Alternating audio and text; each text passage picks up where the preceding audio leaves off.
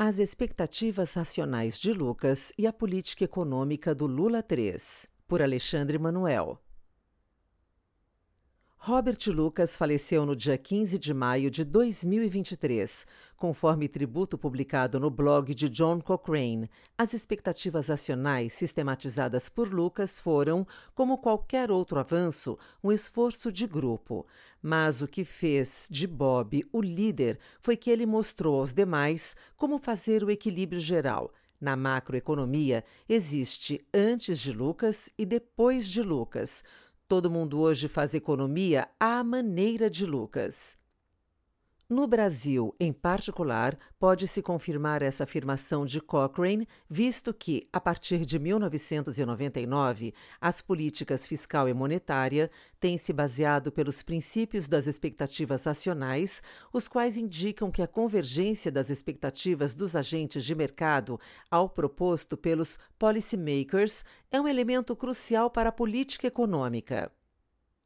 O paper clássico de Lucas, Economic Policy Evaluation, a Critique, de 1976, foi o primeiro a chamar atenção para a necessidade dessa convergência, apontando, sobretudo, o desempenho ruim dos modelos econométricos da década de 60, de inspiração keynesiana, em episódios de mudanças de política econômica. O problema apontado por Bob Lucas é que esses modelos realizam previsões supondo que as regras do ambiente econômico não mudam, extrapolando indevidamente o comportamento passado das variáveis macroeconômicas. Cientes dessa literatura liderada por Bob Lucas, os formuladores da política econômica doméstica estabeleceram um tripé macroeconômico, metas de inflação e de superávit primário e câmbio flutuante, em 1999, sugerindo aos agentes de mercado que dali em diante convergissem suas previsões, expectativas de inflação à meta de inflação proposta pelo governo. Nesse sentido, é importante que a meta de superávit primário proposta seja alcançada, a fim de que haja harmonização entre as políticas monetária e fiscal, de modo que a inflação efetivamente observada convirja para a meta proposta, com o câmbio naturalmente flutuando em direção ao seu patamar justo. Cabe destacar que essa racionalidade de política econômica tem sobrevivido ao longo dos últimos 25 anos, transpondo diversas correntes ideológicas à esquerda, ao centro e à direita, à frente da presidência da República. Nesse tripé, o essencial é o cumprimento da meta de superávit primário. Caso essa seja cumprida, a inflação converge para a meta e o câmbio se estabiliza em torno de seu patamar justo, atualmente cerca de R$ 4,70. Ademais, quanto mais crível pelo mercado é o cumprimento da trajetória de resultado primário prometida, mais rápida e menos custosa será a convergência da inflação à meta.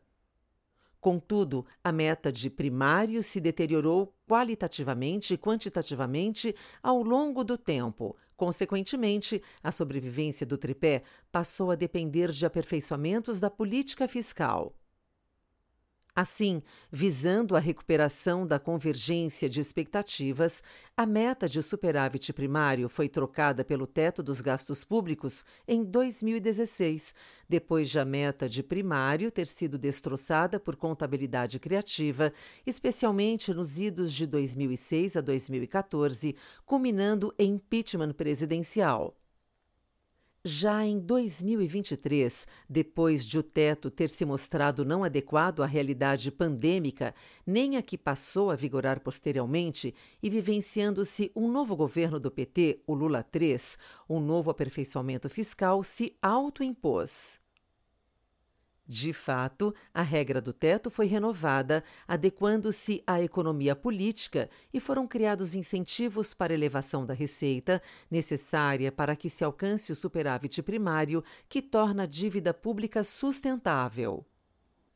Diante da realidade global de forte aumento de endividamento no período recente e de novas demandas sociais neste período pós-pandemia, considerando também nossa economia política, inferimos que a regra fiscal aprovada na Câmara é uma restrição orçamentária forte. A propósito, as contas divulgadas pelos brilhantes economistas Marcos Lisboa e Marcos Mendes corroboram essa inferência, especialmente quando afirmam que as intenções de expansão da despesa obrigatória sinalizadas pelo governo são inconsistentes com o que foi inicialmente anunciado como meta de superávit primário. Como nos ensina a microeconomia, a existência da restrição orçamentária impõe escolhas. Por consequente, o fato de os marcos e outros analistas concluírem pela inconsistência entre as intenções e as metas de primário anunciadas indica que escolhas terão de ser feitas, isto é, a restrição orçamentária ser enfrentada, tão mais cedo o governo enfrentará, quanto mais rápido se deteriorar o cenário de crescimento econômico e de arrecadação. O governo Temer propôs uma restrição orçamentária muito dura, mas não teve tempo para enfrentá-la. Quando o governo Bolsonaro enfrentou a restrição proposta pelo presidente Temer, modificou-a e o ministro Paulo Guedes, inicialmente defensor dela, passou a criticá-la e anunciar que, caso o governo fosse reeleito, proporia uma nova restrição. De fato, é o que as modificações no teto feitas na gestão Bolsonaro trouxeram instabilidade e estresse aos preços dos ativos, a despeito da melhoria nos resultados fiscais. Temos, portanto, para fins de considerações finais, uma certeza e uma dúvida. A certeza é que a política econômica do governo Lula III seguirá se baseando nos ensinamentos de Bob Lucas, que estruturaram o tripé macroeconômico estabelecido em 1999. Ao que nos parece, a equipe econômica tem visado não apenas aperfeiçoar a parte fiscal do tripé, mas também a monetária, suavizando o prazo de cumprimento da meta de inflação em uma espécie de substituição da meta no ano calendário por uma meta contínua, sem comprometer a condução da política monetária. Já a dúvida que fica é a seguinte: o presidente Lula está propondo uma nova restrição orçamentária. Se as metas de superávit primário anunciadas para o próximo triênio forem mantidas e o cenário macro do mercado estiver correto, enfrentará a restrição por ele mesmo proposta em 2025 e talvez em 2024, tendo que impor grandes contingenciamentos. Neste caso, o que fará o governo Lula III? Reformará regras de despesas obrigatórias de saúde e educação? Evitará aumentos reais de salário mínimo? Ou simplesmente alterará a meta fiscal de primário, como fez o governo Bolsonaro? Se a opção for alterar a meta, já sabemos que os juros futuros vão aumentar bastante, precarizando as condições de investimento e de geração de empregos. Se optar por fazer as reformas necessárias e cumprir a meta de primário, ampliaremos as expectativas de resolução de nossa vulnerabilidade fiscal, com diminuição dos juros futuros e melhoria no ambiente de investimentos. Enfim, a vida é feita de escolhas. O governo Lula III certamente terá que fazer a sua em relação ao ambiente macroeconômico que vivenciará nos últimos anos deste mandato. Alexandre Manuel é economista-chefe da Zequest e ex-secretário nos Ministérios da Economia e da Fazenda 2018-2020. Estratégia Macro a economia global tem apresentado perspectivas melhores em termos de crescimento para 2023, quando comparadas com os números estimados pela maioria dos analistas no início deste ano. Ao mesmo tempo, o cenário apresenta persistência da inflação, em especial com os núcleos de inflação de serviços pressionados. Nesse ambiente ainda inflacionário, há sinalização de manutenção do aperto monetário, tanto por parte do Banco Central americano quanto do Banco Central europeu.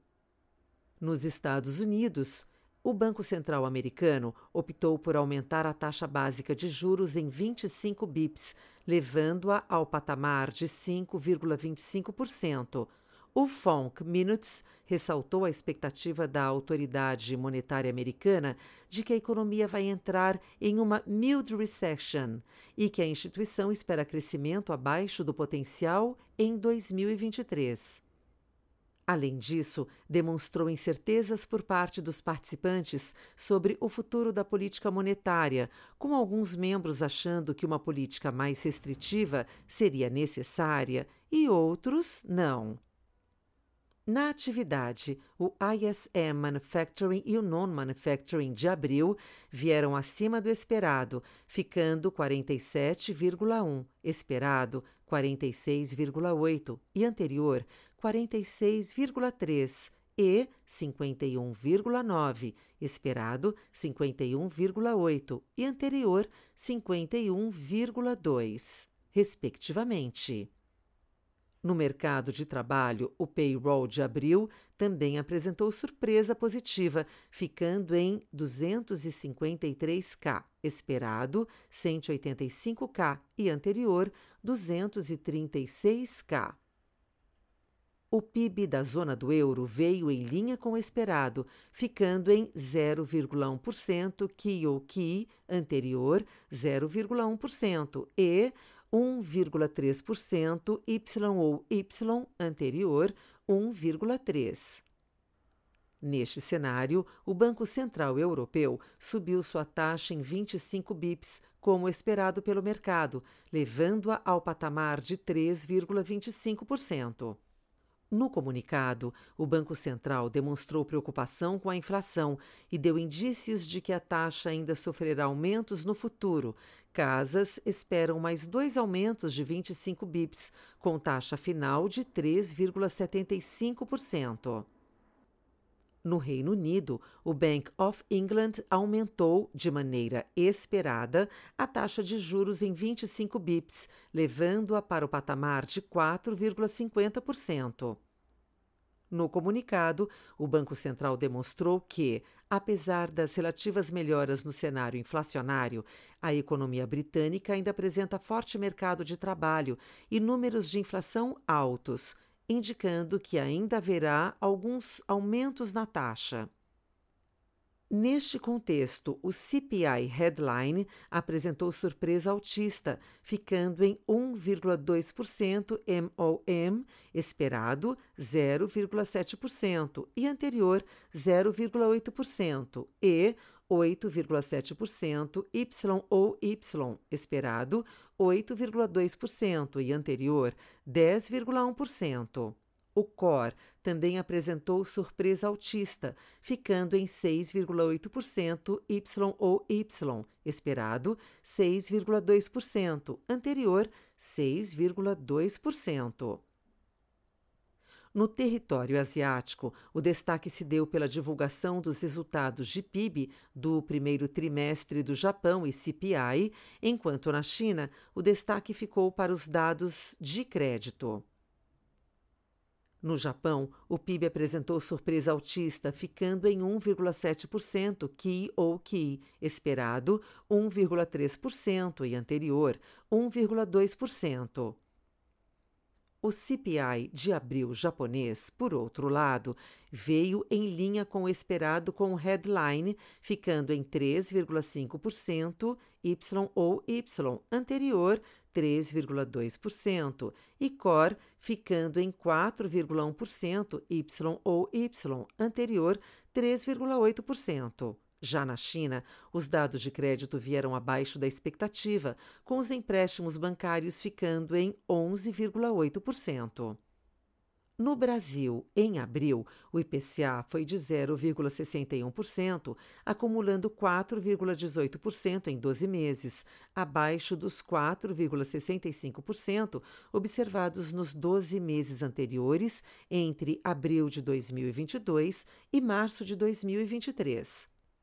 Após as recentes surpresas baixistas, nossa previsão é que, para 2023, o IPCA registre alta de 5,70% e caia para 3,60% em 2024, indicando que há um processo de convergência para a meta ao longo do horizonte relevante, que inclui a meta de 3,25% para 2023 e, em menor grau, 3% para 2024, estabelecidas pelo Conselho Monetário Nacional.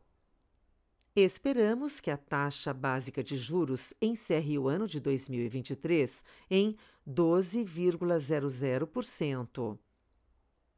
Por fim, em 2023, esperamos uma taxa de crescimento do PIB de 1,20%, mas com viés altista advindo da forte atividade no campo. No momento, esperamos um câmbio médio de R$ 5,00 por dólar no final deste ano, tendo em vista o cenário externo favorável para as exportações brasileiras e o fluxo de recursos estrangeiros em potencial, uma vez aprovado o novo arcabouço fiscal e a reforma tributária.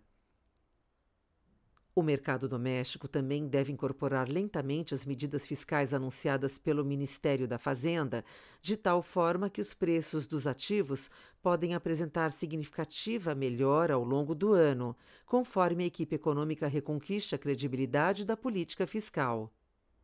No mês de maio, os fundos da estratégia multimercados apresentaram resultados positivos no book de bolsa local, comprados em Ibovespa, opções de Ibovespa, ações da Petrobras e índice Small 11. Outra posição que gerou resultado positivo foi o book de juros locais, com destaque para as posições em DI na parte intermediária da curva, opções de DI na parte curta da curva, além das posições compradas em NTNBs longas. Outra estratégia com resultado positivo no mês foi o book de juros internacionais, principalmente com posição vendida na inclinação da Euribor, julho 24, julho 25. Em bolsa internacional, os fundos tiveram resultado levemente positivo, com posição comprada em futuros de S&P, além de operações táticas neste mesmo ativo. O book de moedas teve resultado ligeiramente negativo, com posições pequenas, compradas em real e iene japonês e vendidas em yuan chinês e dólar canadense. Por fim, em commodities, o fundo teve resultado ligeiramente negativo, com operações táticas do book quantitativo. O Azequest Multi encerrou o mês de maio com 2,28%, o Azequest Multimax com resultado de 3,48% e o fundo Azequest Multi PWR, versão arrojada da estratégia macro e que busca uma utilização de risco mais 1,5 vezes maior do que o Multimax, encerrou o mês com performance de 4,40%, acumulando retorno de 10,58% no ano. Estratégia de renda variável. Em maio, as principais bolsas americanas registraram alta. O S&P 500 subiu 0,25%. Os últimos comunicados do Banco Central americano, aliados aos dados econômicos referentes à economia americana divulgados ao longo do mês, sugerem que o Banco Central americano tem substância para encerrar o ciclo de aumento de juros o índice de ações de tecnologia Nasdaq avançou 5,80%, impulsionado por fortes resultados das companhias de tecnologia, enquanto o Dow Jones registrou queda de 3,49%. A bolsa chinesa inverteu o movimento de alta do mês anterior e caiu 3,57% em maio. Dados relacionados à atividade chinesa indicam que a economia pode estar sofrendo um processo de desaquecimento. A Bolsa Brasileira teve mais um mês de desempenho positivo, com o Ibovespa avançando 3,74%.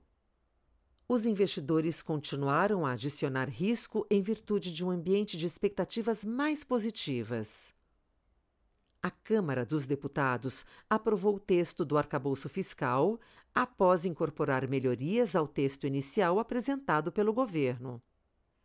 Adicionalmente, os dados de inflação divulgados ao longo do mês reforçaram que a dinâmica da inflação caminha para uma trajetória mais positiva.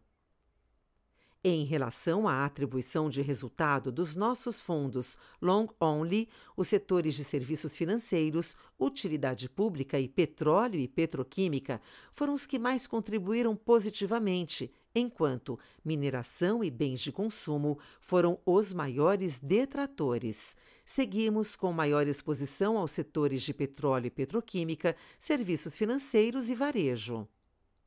Além disso, em relação à atribuição de performance dos fundos que podem operar vendido, short, os setores de petróleo e petroquímica e utilidade pública foram os que mais contribuíram positivamente, enquanto varejo, assistência médica e educação apresentaram resultados negativos. Seguimos com exposição líquida comprada, principalmente nos setores de bancos, petróleo e petroquímica e varejo. O Azequest Ações encerrou o mês com resultado de 2,05%, o Azequest Small Mid Caps com 4,56%. Já o Azequest Top Long Biased teve retorno de menos 2,87% e o Azequest Total Return rendeu menos 2,71%. Estratégia de crédito. A melhora do humor do mercado fez com que o primário começasse a ganhar tração ao longo de maio, de forma que aumentou consideravelmente o número de ofertas em andamento e de sondagens de novas emissões. O volume emitido no mês ainda foi baixo, porém, esses indícios apontam para o mercado mais receptivo e ativo, de forma que esperamos uma atividade crescente nos próximos meses. O mercado secundário manteve elevada liquidez e passou para um forte viés comprador, principalmente na segunda metade do mês. Como consequência, os spreads de crédito iniciaram o mês com pouca oscilação e terminaram com fechamentos na maioria dos ativos. O Azequest Lute teve um rendimento de 1,36% no mês de maio, resultado acima da rentabilidade de alvo de longo prazo pensada para o fundo, recuperando parte do resultado dos meses anteriores. Tivemos fechamento dos spreads de crédito e os destaques foram as carteiras de debêntures em CDI e LFSN. O Azequest Valori teve um rendimento de 1,40% no mês de maio, resultado acima da rentabilidade alvo de longo prazo pensada para o fundo, recuperando parte do resultado dos meses anteriores. Tivemos fechamento dos spreads de crédito e os destaques foram as carteiras de debêntures em CDI e LFSN. O Azequest Altro teve um rendimento de 1,62% no mês de maio, resultado acima da rentabilidade alvo de longo prazo pensada para o fundo, recuperando parte do resultado dos meses anteriores. No mercado local, tivemos fechamento dos spreads de crédito e os destaques foram as carteiras de debêntures em CDI e LFSN. Na parcela offshore, ganhamos com a posição de bonds e hedges de juros. O Azequest Supra teve um rendimento de 1,80% no mês de maio, resultado acima da rentabilidade alvo de longo prazo pensada para o fundo, recuperando parte do resultado dos meses anteriores. No mercado local, tivemos fechamento dos spreads de crédito e os destaques foram principalmente as carteiras de debêntures em CDI e LFSN. Na parcela offshore, ganhamos com a posição de bonds e hedges de juros. Por fim, o Azequest Debentures Incentivadas teve um rendimento de 1,57% no mês de maio, resultado acima do IMA B5, 0,57%. Ganhamos com o fechamento dos spreads de crédito. Outras estratégias.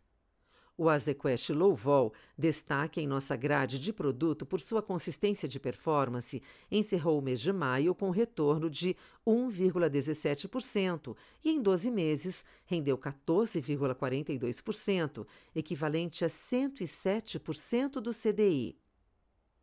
Ao mesmo tempo, o fundo Azequest Termo rendeu 1,14% no mês, acumulando o equivalente a 100% do CDI em 12 meses, mantendo sua rentabilidade alvo planejada.